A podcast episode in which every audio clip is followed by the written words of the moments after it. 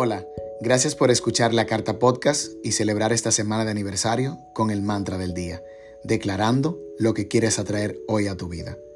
Hoy continuamos con el mantra de la bendición. De manera consciente te invito a escuchar y repetir estas palabras. Pienso en todo lo que quiero recibir y solo pido bendición. Que cada persona de mi entorno sea bendecida, mi trabajo y todo lo que hago.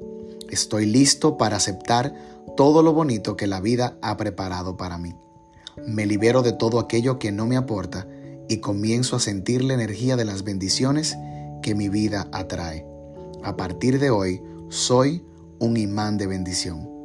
Por eso decido vivir ahora y vibrar siempre en alto.